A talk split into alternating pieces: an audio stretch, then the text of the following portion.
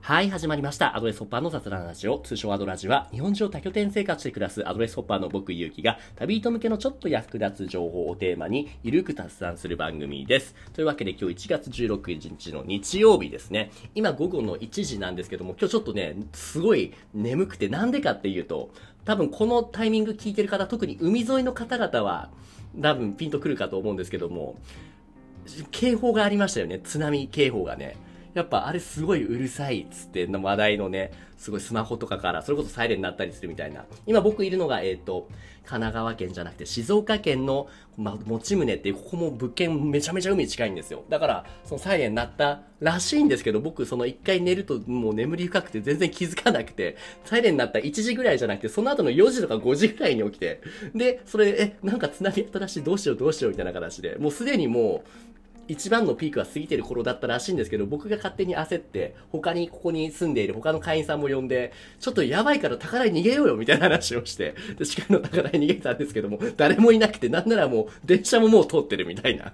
あ、もう普通に何でもなかったんだなって。まあでも、なんだろう、ちょっとした避難訓練になってよかったなって思ってます。というところでね、今日のゲストの方、早速、早速お呼びしましょう。今日のゲストのミカさんです。ミカさん、ミュート解除お願いします。はい、よろしくおよ願いします。ろしくお願いしします。そもそもごめんなさい。はじめましてですよね。ます。はじめまして。はじめまして。ミカさんのところでも、その警報とかなりましたいや、なってましたね。ね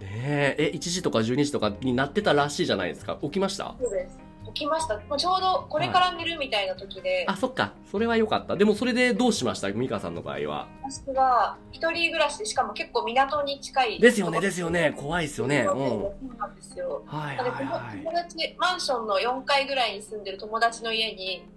寝袋持っていきました。い。あ、よかったよかった。でもその倒産の時にそうやって高台に逃げられるそういった場所があるっていうのはすごいいいことですね。よかった。はい。ねね、本当避難訓練になりましたね。防災グッズ買いましたもん。ああ、大事大事。何があるかわからないですもんね。なるほど、なるほど。で、今ね、さらっとその海の近くっておっしゃってましたけど、ミカさんは今どちらに住んでいらっしゃるんですか今、神奈川の三浦半島の一番南端にある三崎っていう、出た僕も何回かファンになっているあの三崎湖三崎その僕も使っているアドレスの物件が拠点が2つほどね三崎にあるんですけれどもその、えっと一つの三浦 A かなえっ、と鈴木さん、鈴木花さんっていうその左官師の方ご存知ですよねはい。はい。あの人たちとね、仲良くさせてもらって、で、それまで三浦のことほとんど知らなかったんですけれども、行ってみると、いいですね。ファンになりましたね。いいですよね。いや、本当に。え、っていうのは、じゃあ、ミカさん自身も、もう生まれも育ちも、三浦、三崎っていう人間なんですかというわけではなおとくいて、うとはい。生まれは大阪、う大阪はいはい二十歳から8年ほど東京に暮らしていて、はい。はい。で、ちょうど去年、あ、2020年の秋に三浦に引っ越しました。あ、そう、え、にってことは、じゃあまだ1年経ってない今1年ちょっとぐらいですね。あ、そうなんですね。じゃあまだ三浦歴は割と浅めになるってことですね。先生ですね。えー、三浦でちなみに今はどういうことをされてるんです今は、えっ、と、平日は編集者として、うんうんうん編集の仕事とか、まあ SNS 運用とかをしてるんですけど、うんうん週末に、えっと、ちょうど8ヶ月前ぐらいに、えっと、飲食店を実は仲間たちと一緒にオープンしましすて、ごいはいこの週末一人店主としてはいお店をやっておりますすごいじゃあもうもうおかみさんみたいなイメージですかね そうですねたまにママって呼ばれますねどっちどっちがいいですかおかみさんとママとどうだろうママはちょっとまだ早いかなってはい感じはでいす、はいスナックではないんですよねそうですねスナックみたいなお店だけど食堂で もあり飲み屋でもありなるほどなるほどっていうのはじゃあもともと結構その食堂系そういった飲食系のキャリアをその大阪なり東京で積まれてきたってことなんですか美香さんはそうですねあの私の場合は飲食とあと執筆系の仕事と、はいはいはいウェブの仕事とこの、はいはいまあ、3つを結構メインにいろいろ転職したりとかうんうんうんうん副業したりとかっていうのを割となんかミックスしてやってきたようなキャリアうんうんうんにうん振り返るとなってるんですけどそうなんですか例えば飲食っていうのはそれまでその東京なり大阪でどういった飲食系のお仕事をしてきたんですか飲食は仕事でいうと本当にアルバイトで1年ぐらいなんかワインバーで料理してたりとかほうほあとは、えー、とケータリングでうほうそほう、うんのパーティーの料理を作ったりとかうんお弁当持って行ったりとかするぐらいではいはいあとは出身がせ聖火の専門学校あパティシエのあ、パティシエの学校出てるんですね。はいはいはいはい。そうそうなんですうんうんうんうんフードコーディネーターを目指して上京したみたいなのが一番最初だったのではいはいはいはい。飲食店でのがっつり修行したみたいな経歴はないんですけど、はいはい。スポットスポットで飲食に触れてきたという感うじです。ーん、じゃあ、よジャンルで言うと結構洋食系が多いんですかね。そうですね、どちらかというとエスニックとか、エスニックね。はいはいはいはいはい。割と家庭料理っぽいものとか、えー、ということは、じゃあもうね、三浦でやるともさぞエスニックな感じのお店なんでしょうね。ややエスニック感はあるかな。ほーん、あの結構これね、今見てたんですけども、その聞いてる方に見せなくてあれなんですけども、な小籠包だって蒸し系が多いですね。蒸し野菜、蒸し何々、蒸し、名前これなんて言うんですかお店の名前。せいろ食堂って言って、これでせいろって読むのかごめんなさい、もう額がなくて。これせいろ食堂。へー。は入い。荷せいろですね、蒸す機械うん、うん、う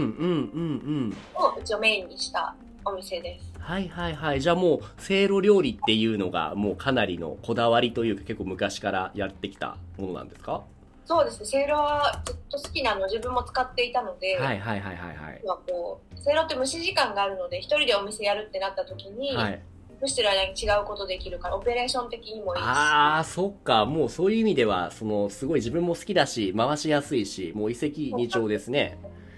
そうなんだ。え、これちなみに国、国的にはどこの、その、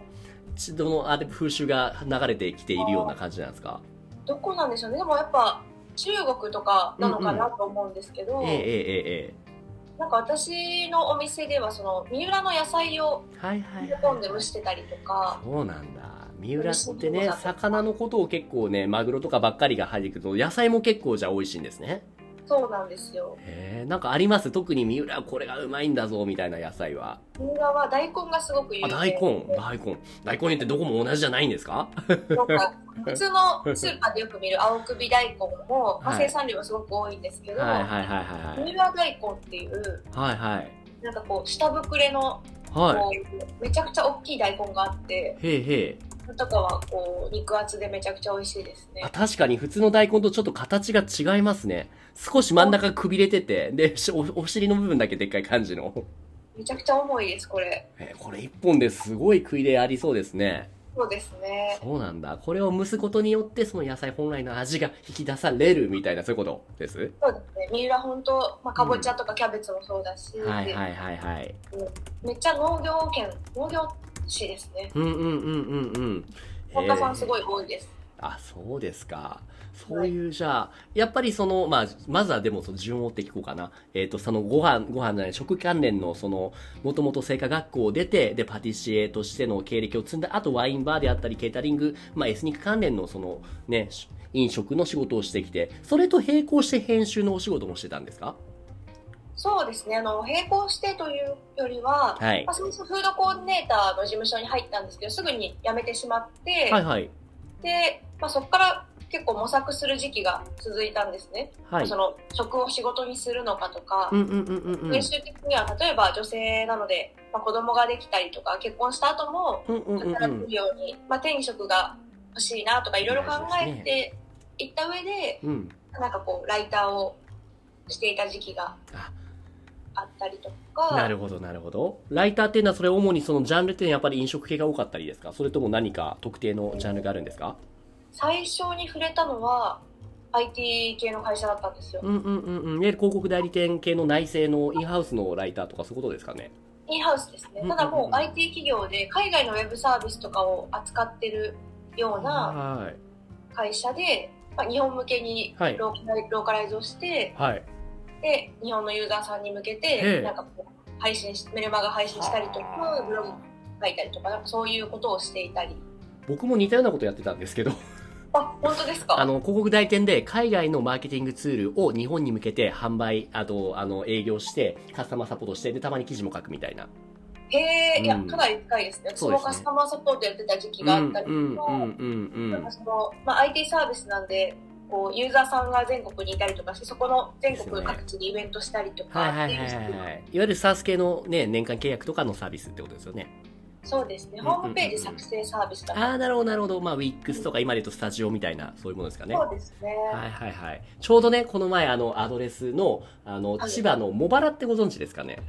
あ千葉県はい。千葉県はい茂原っていうところがあるんですけども、そこで、えっ、とですね、そのヤモリの、それこそ鈴木花さんみたいな管理をしている人が、プログラマーの夫妻、夫婦なんですよね。で、その人たちが、その主催してくれる、スタジオっていうそのね、ノーコードでサイトを作れるツールを使ったウェブサイトを作るよ講座みたいなワークショップを、えっ、と、いわゆるブートキャンプですよね。一週間泊まった人向けに教えてくれるっていうのをやって、作ったサイトがあるんですよ。まあ、これ聞いてる方に見せられないんですけども、僕のポートフォリオサイトですね。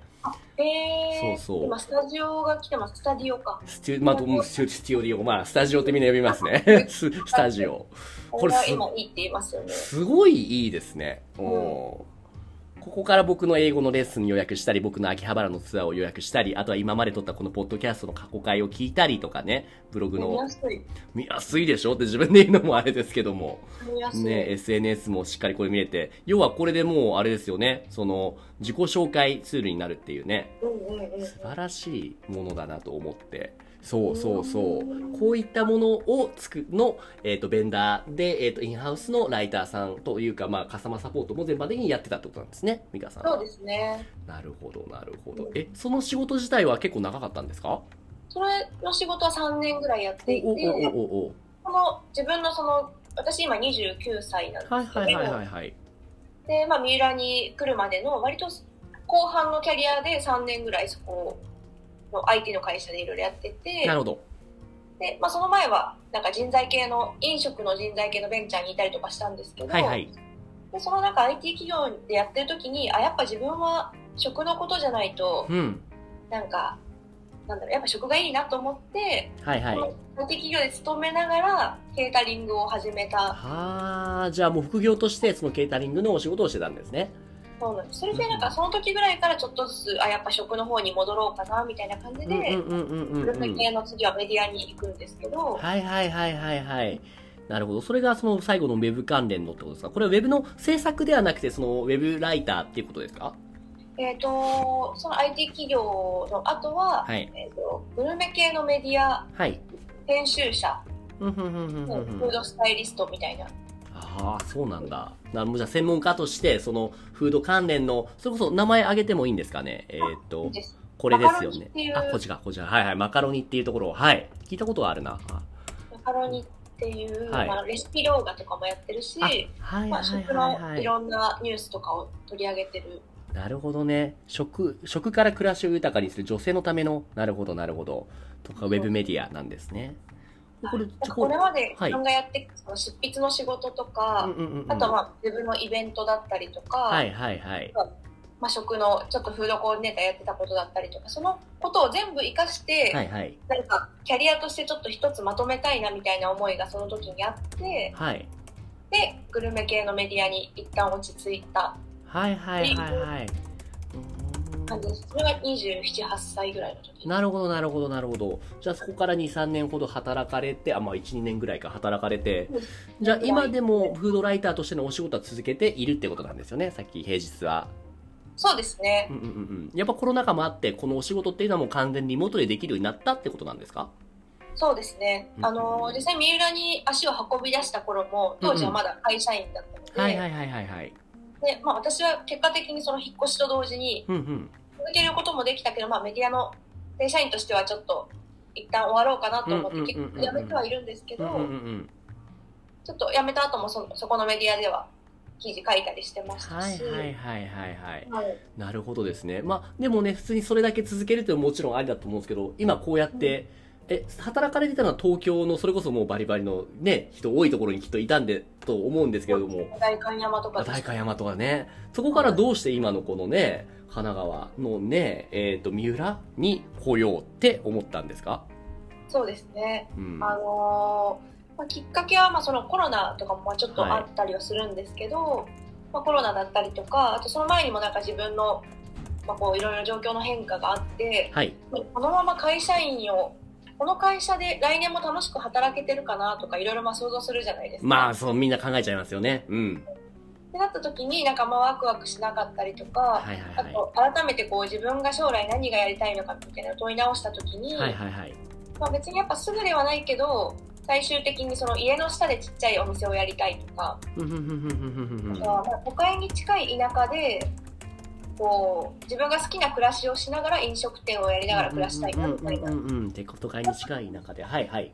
そうですうねん最終的にやっぱそういうところに行き着くので、うんうんうんうんうなんんかまあいつお店やるとかわかんないけど、はいそういう自分が住みたい場所探しをしてみようかなみたいなのを思ってはいはい動いてみたらこう SNS を通じて美咲を知りほうそこで岬をはいはいそれまで行ったこととかありましたか岬っていうのはなかったです全然意識したこともなかったんあですけどそうなんですか行ってみたんですかね実際にそれで SNS 見てそうですねうんうんうん最初実は神奈川の真鶴はご存知ですもちろん真鶴にも後で付け加わるから真鶴出版さんとかねうんそうそう真鶴出版私すごいなんか素敵だなと思ってその人たちに会いに行ってはいはいはいはいでその日になんかこう SNS ツイッターでこの三崎でこう出版社を同じく出版社をやってる方のお店があって、三崎にそうなんですね岬にもそういうところがあるんだそうなんですでたまたまそこの方のツイートを見てうわこっちめっちゃここもかっこいいなと思って、はいはいはいその日に真鶴から三崎に行って、うんうんうんうんうんうんそうですねこの「アタッシャ」っていうへえ夫婦で本を編む本をね作る出版社というか三浦に岬にあるんですねでここが「本とタムロ」っていう、はい誰でも本が読めるスペースを、まあへ蔵蔵書室みたいなのをやってらっしゃって、えうんうんうんうんうんここにうわ行きたいと思ってその日に行ってみたら、うんうんうんうんこの方が別の事業として別の会社として、はいこうシェアオフィスを立ち上げたばっかりだったんですよ。ほう岬にうんうんうんで、まあ、こう例えばその都会とに東京と2拠点生活をする、まあ、編集者とか動画の方とか、まあ、クリエイターみたいな人たちとかはいをなんか、が泊まれるようなはい仕事場泊まれる仕事場みたいな感じなんですけど。はあいいですねうんここをオープンされたばかりで、で、なんか、残り女性一枠だよとかう言って言っんて、うん私も、うわ、これなん か、そ運命感じちゃったうそうそうあ、じゃあちょっと入りますとか言って、 はいで、それで、東京と、あと週末に岬に行くみたいな生活が始まったんです。あにそこでまあ最初はじゃあ2拠点生活をしてたんですねでした。なるほどなるほどえでも今はえ東京の方にもまだお家は持ってるんですかあ、もう完全にないですね。はいはい。っていうのは、じゃあ実際にそういった二極転生活を始めてみて、まあ結構よく聞くのはね、現実、まあ理想と現実のギャップがあって、なかなか思うようにいかないパターンもあると思うんですけど、ミカさんの場合は、二極転生活始めて、実際に三浦に住み始めてみて、どうでした、はいそのギャップもそうですし、逆に思ってた以上にここがすごい良かったみたいなのもあると思うんですけど、なんかありますあーそうですね。まあ、2拠点生活、結局5ヶ月ぐらいしていそうかて、です。はい。でも、私結構、0か100みたいな、割とそういう性うん格なので、なんかこう、こう、岬に行くたびにとか、いろんな人たちと交流したりとか飲んだりとか、はい。こう、あとは三浦の仕事もちょっといただけるようになったりとかしていて、うんうんうんうんうんうん仕事としてでも、だんだん楽しくなって、もう住みたいなって思い始めて住んだんですけうんど、うんうんでもやっぱり、なんでしょうね。まあ、人がいいっていうのは、まあ、通ってる時期からすごい思ったんですけど、うん。うんうん。実際に引っ越してみてやっぱそのご近所付き合いとか東京よりはるかにいろんななんかなんでしょう狭いコミュニティの中だけど、うんうん。なんかそれがあんまり暑苦しくもなく、ちょうど程よい距離感が維持できていてね、そう温かみもあってね、いいですよね。程よい距離感だしあと自分がそのお店をオープンしてからは特に横のお店とのつながりとかがうこんううん増えたうり、んうんうんうんうん。なんかすごい心地よく生活をしていますね今。なるほど。いいですね。で、もう1年、2年。で、えっと、その後に、えっと、一人でお店をやられたん、いや始められたんですけど、それとも誰か知り合いさ、お友達と始めたんでしたっけえっ、と、これは、はいその時、私が入居してたシェアオフィス、あの、その泊まれる仕事場、はい。入居生活をしてたところの会社が、鳩場商店っていう、はい。三崎のお兄ちゃん、おっちゃんみたいな人たち4人でやってる小さい会社なんですけど、いはい。ここが、まあ、三崎をちょっと、三崎でまあ楽しく暮らせるようになんかいろいろ仕掛けたりとかしてるんですね。お店作ったうりとか。ーん、そういうところが、じゃあまあ、結構移住の手伝いであったり、その新しい事業を起こすの手伝いであったり、そういったバックアップ、サポートをしてくれると。そうですうんうんうね、んなんかこう、そういう、なんか面白いお店できたらいいよねとか、はいはい、はい。まあ、そういうことをやってらっしゃる会社で、で私もそこの仕事をお手伝いすることもあればそこから仕事をいただくこともあったりとかしてたので、はい。でたまたままあ物件の話が上がってきた時うんうに、ん。その鳩場商店としてじゃあお店をやろうじゃあ飲食店じゃあ誰かいるかなってなった時にうんうん私を、私が飲食店最終的にやりたいって言ってたのをうんうんうんうん。アップしてくださってたので、ふんふんふんふんふんじゃあミカリンここでお店やってみるみたいな。ほー、なんかほんといろいろね、さっきのシェアハウスのこの本と田室さんの話もそうですけども、結構運命的にいろいろスルスルスルと繋がってきたわけですね。本当にね恵まれましたね。え。すご いですあり がたいね。話なんですけど、ねえ、すごいスピーディーでしたよね。だって、その、えっ、と、二拠点生活を始めようってなってから、今こうやって、その、お店を始めるまでに、大全部でどれぐらいの期間でしたえーっと、初めて三崎に訪れてから、うんうんうん。もう1年足らずでお店オープンしてました。すごいな ええぐらいのスピードで、うんうんうんうん。来てから1年で即、 ね、お店。5ヶ月5ヶ月後に引っ越して、うんもうその5ヶ月、その4ヶ月後ぐらいにはもうお店の話が決まってみ たいな。もうこ怖正直怖くないですかそうやって怖くなかったですかそうやってそのスピーディーにすごい決まってちょっと怖かったです。しかも、うんこのそのお店やってみるみたいな話の時も、最初、ちょうんうんうんうんっとやっぱビビって断ったんですよ。うんなんか、割と普段だったら、うんえ、やってみますとかやりますっていうタイプなんですけうどん、うんうんさすがに私全然貯金もなかったですし、あーはいはいはいでそれ、そのまあ、引っ越した時に、移住した時に会社も辞めてて、個人事業主成り立てみたいな、はいはいはいはいじゃあもう右も左もやっぱ分からないですよねもう一人だけだったら分からなかったとでもそう、なんかそういう時期だったので、もうちょっと安定したしてからみたいな気持ちもありましたし、はいはいはいはいあとまあ食のことだけ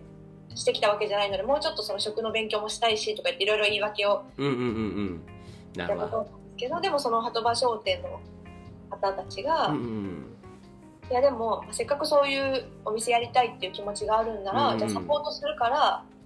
一緒にやってみようよっていうふうに言ってくださってすごいですね。具体的には資金的な、例えば援助助成金のシステムがあるよみたいなのをしてもらって、それを申請したりであったりとか、あるいはその融資してくれたりみたいな、そういったものが何か得られたってことなんですかその美香さんの場合は。そうですねあの鳩場商店としてそういうシステムをもともと組んでいたとかあ、こうやっていたわけではではない。あ、はいはいはいはい。まあでその今回に関しては、えー、と初期費用を出してくださって。いいほんほんほんほん。あとは厳密に言うとこうお店の家賃とかはい光はい。熱費も出してくださっていて、実はええただ、えー、とその売り上げの、まあ、歩合制みたいな感じで、はいはいはいはい。えー、と売り上げの30%を今はいはい。あしてま、すいいんすかそんな聞いちゃって。なるほど。そういうシステムがあるんですね。なるほど、そうそうなるほど。えー、っていうのは、こういうシステムっていうのは、今後も、えっ、と、美香さんだから特別にこういうことをしてくれたではなくて、これから何か、例えばね、僕もなんか、うん私も、僕も私も、今ちょっと都内で、都心で消耗してるけども、そういったね、田舎と、都心のちょうど愛の子ぐらいのところで、何かやってみたいな、みたいな人がいたら、どんどんどんどんそういうの来てよ、みたいな感じなんですかね。その、鳩場商店さんとしては。そうですねあのどんどん来てるって感じではないとはうんう思うんんですうよんうんなうんかではない。はい実は際この話とかをなんかテレビに出させてもらった時に、い。はい。この話をしたら結構鳩場商店の方に僕も実はお店をやりたくてみたいな相談とかがやっぱ結構、はい。うんやっぱ言葉商店もみんなでお金を出し合ってやってらっしゃるそうですよね会。誰でもいいわけじゃないですよね。やっぱ全員をそうですねサポートするのは難しいとは思うんですけど、うん。今後もこう三崎にお店が増えればいいなっていう話うはんうんうん常にしてらっしゃいますし、なるほど、なるほど。今回すごい私は本当にありがたかったんですけど、うんうんうんまあうんうんこういう事例をたくさん増やしていければいいよねっていう話はしています。なるほど、なるほど。今の聞いているとあれですね、思ったのは、えっ、と、そう、誰でもいいよ、誰でもいいわけじゃないよってもちろんわかるんですけども、でも今回その中で、ミカさんの場合はうまくマッチした。これなんか、何か違いというか、どういう人 こそ、 ごめんなさい、美咲にマッチして、こういう人に来てほしい、こういう人だったらぜひね、サポートしたいなっていう、その思えるような人っていう何か条件じゃないですけども、何かあるんですかね。ミカさんが考える。そうですねなんか私が偉そうに言うのもあれなんですまあけどまあまあまあまあ。美香さんが今、翻って考えてみたら、どう、私のどういうところが受け入れられたんだなって、まあ、じ自画自賛かもしれないですけど、思いますみたいなものってあるんですかね。そうですねなんか2つあって、はい。まあ、一つはなんだろうその鳩場の皆さんもよく話してるのがなんかやっぱり何かやりたいって自分で思ってる人うんうんうんうんうんうんうん学の姿勢というよりは例えばまあこういうふうな仕事をしていきたいこういうふうなお店をやりたいとかはいはいはい自己表現をしたいとか何かこう普通に移住して暮らしていくだけの人でも人も移住者が増えるっていう意味ではいいけどまあまあまあま移住して何か自分でことを起こしたりとあうんうかんうんうんする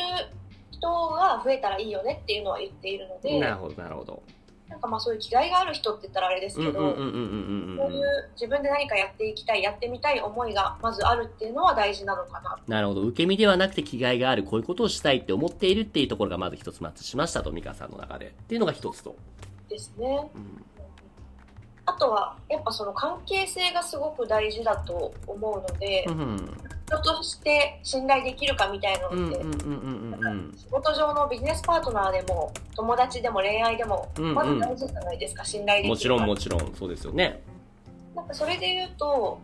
あの、三浦に通い始めたばっかりの時から、はい酒場の皆さんと、普通によく飲んだりとか、なるほどなるほど遊んでもらったりとかあとは徐々にそのじゃあ鳩場でこういうお店を作るからここのホームページ手伝ってくれないとかうんうんうんうんじゃあその出版社の方からこの今回こういうライターさん募集してるんだけどやれるみたいなのとかでうんうんうんうん結構そのそれまでに一緒に仕事したりとか遊んでた時期が結構あるので、なるほどねうんやっぱそういう意味ではなんでしょう私も皆さんといるのが楽しかったりしましたし、うんうんうんうんうんみんなで飲んでるのも楽しかったし。なるほなんどかなるほど三浦の仕事で仕事で三浦に関われるみたいなのもすごい嬉しかったので、うんうんうんうんうんそれから結構岬に行く頻度を増やしたりとかはいどんどん仕事くださいみたいなスタンスではいたのでそういうやっぱなんか人と人人としての関係性を、うんうん大事にする人ってことですかねうん、なるほどなるほどさっきもおっしゃったようにその受け身ではなくて気概がある人もそうですし美香さんの場合はまさにそうだと思うんですけどただ行ってそれで済むではなくて実際に自分から何かこの三浦にいる人たちに対して何かしてあげたいいわゆるギブの精神がしっかりある根付いている人っていうのが割とその条件として大事だったりするのかな。そうですね、うううなんかこう、まあ、いただいたチャンスだったりとか、いただいたお仕事はやはるいとか、はいはいはいはいなんかまあ待ってるだけじゃなくて、うんうんうんうん私もまあ三浦に関わるのがすごい楽しかったので、はいはいはいはいはい引っ越したいから引っ越し資金貯めるためにちょっと副業で仕事くださいみたいなのをうんうん言って、うんうんうんうんうん割とその辺正直にねその腹割っていけたのも良かったのかもしれないですねそれまあノミニケーションとかも大事だったのかもしれないですけどねうんうんなるほどなるほどそういった部分がやっぱりマッチするといいとまあとりあえず移住したいと思ってすぐ電話で来るんじゃなくてまあまず一回行ってみて徐々に関係性を築いてみてノミニケーションもそうですけれどもで自分からこういうことできますお手伝いすることもする中であこの人は本当に三浦とマッチするなっていうのがうまいことまあ証明じゃないですけれどもできると割とね例えばさっきみたいな鳩場商店さんも叱ることさみたいにいろんな方々と、まあ、マッチしやすいと移住しやすいとうんうんいろんな支援も受けやすいみたいなと後になって今思うのはそういうふうに考えているってことなんですかね。そうですうんうんね、なんかその移住先とかあとはその自分が開業する上でどこの地域にするかとかっていうのも、はい割と条件で選ぶことってできると思うんですうんけど、まあもちろんね。うんなんかそれで言うと、まあ、三浦じゃなくてもいろんなうん、まあ自然がいい場所とかおい、うん美味しいものが多い場所もとちかろんももちろん。うん、で逆にその商売で言うと三浦は週末以外はすごく人が少ないからまあ行ってみたらねですよねそれでもっていうのは何かきっとないといけないですよね。そうですね、うんだからなんか条件で選べばいろいろあると思いますし、うん条件で選んでる人って多分伝わっちゃうと思ううんんでうすんようんうんうんうんこれ多分もう会社の面接と似たようなところがあるんじゃないですかね。そうかもですね、うん、とりあえず御社のこの福利構成がいいと思って入りましたじゃなくてちゃんと実際に触れてみてまあね会社とは難しいかもしれないけどもその会社のサービスなり実際にその社員さんと触れてみてこういうのがすごい良かったここの文化に納得したっていうとこの説得力っていうのはやっぱり見透かされますよね面接官にも分かるように、うん、人事も人にもそういう意味でちゃんと自分でこう思うこうしたいっていうそれこそ自分の好きと相手の好きがマッチするような、うんうん、大事ですよね。うんそうですねなるほど。私はたまたままあ、ツイッターとかを通して、うん見せてましてでも行ってみたらなんかすごい心地が良かったりとか,、うんなんかそのいい人になんか出会えたことで、うんうんなんか自分のそのまあ割と直感というか縁とか、うんうんなんかそれをなんか大事にしたというか大事にできた結果なのかなと思う。はいはいはいはいはい。でなるもほアどドレスはそういう意味ではいろんな場所に触れられるからいいですよね。いや、ほんと、そんと、でもね、逆にね、多すぎて、 僕も、結局将来どこに落ち着くか全く決められないんですよね。なんかそこも禁止という か、そうそうそう。全部いいからね。そうですね。でもだからこれ僕さらに悪い癖は、行けば行くほどにもっといいとこまだあるんじゃないかって、なんならそれは日本の外にもあるんじゃないかって思って確いかるにので確、かに。ね、コロナが落ちてたら多分もう他の国に行っちゃいますね。最終的になんかどっかに根付くみたいなのはあるとは思うんですけれども、うん。ちょっとまだワクワクが止まらないから、多分落ち着けないですね。いやでもいいですねそれもうんうんうん。みたいな感じ。ごめんなさい。僕の方から矢継ぎ早にいろいろ質問しちゃったんですけど、何か他に、えっ、と、ミカさんの方から話したかったこと、聞きたかったこと、あるいは宣伝したいこととか何かありますかそうですねあでもお店にはぜひ一度はいはいはいはい。えっと、概要欄にリンク貼っとくんですけども、もう一度お名前教えてもらってもいいですかお店の名前を。はいお店せいろ食堂を変えると言いましよて、ろしくお願いしますはい。はい、三崎の下町の商店街で金土日だけ今夜営業して金土日の今夜、ランチはやってないと。そうですねうんうんうんうんランチはちょっと今やめていて繁忙期はとか観光シーズンはやるんですけど基本は夜だけですなるほどなるほど。わかりましアたドレスの会員さんとかでも何人か来てくださああ、っていいいでて、すね。もうこれ聞いたらきっとアドレスの人ね、三浦来る人結構いるから、きっと来たいと思うので、ぜひぜひ、僕も営業かけておきますね。いい感じにね。結構ね地元のおっちゃんとか、うんうん。こうワイワイしてる時もあったり、はいはいはいはい。ファミリーでちっちゃい子がなんかこう遊んでたりする時もあって結構はい。なんか地元の人が多いのでいいですね三浦が見れるかなと思いますなるほど。ぜ地域の、三浦らしさ、地域とのつながりを感じたいなら、ここに来るべきってことですね。ひぜひなるほど、わかりました。じゃあ、あとはそうだな、最後に、このラジオっていうのは、ゲストさんの聞く名詞じゃないですけれども、どんなことをしていて、こういうことをしていきたくて、そのためにこういう人と繋がりたいみたいなのが、最後また端的に分かると聞いてる方にもね、分かりやすいから、この人と話しやすいかなって思うと思うので、もう一回ちょっと、重ね重ね聞きたいんですけども、えっはいと、ミカさんは何をしている方ですかえっと編集者とお店の店主ですはいはいはい。を、えっと、千葉じゃない、神奈川の三浦、三崎でやられていると。三崎でうやんっうんてうおんりますまだ始められてから1、2年ぐらいですけども、今後どうしていきたいという、まあ、ふわっとですけども、何かありますかはいえっ、とその平日は編集とかウェブの仕事で週はい末はお店っていうスタイルなので、うんうんうんえーまあお店を例えばなんか仕込みを手伝ってくれるとかうんはい逆はいはいにおはい店に立ってみたいとか、うんうんうん多分そういう人も楽しんでやってくれる人がいたらいいなとは思っていて、はいはいはいはいはいはい。なんかそれで自分が絶対やらなきゃいけるやらなければいけないっていう状態が外せるとはいはいはいはい。例えばもうちょっと他の仕事を受ける余裕ができたりとかなるほどなるほ逆にど。その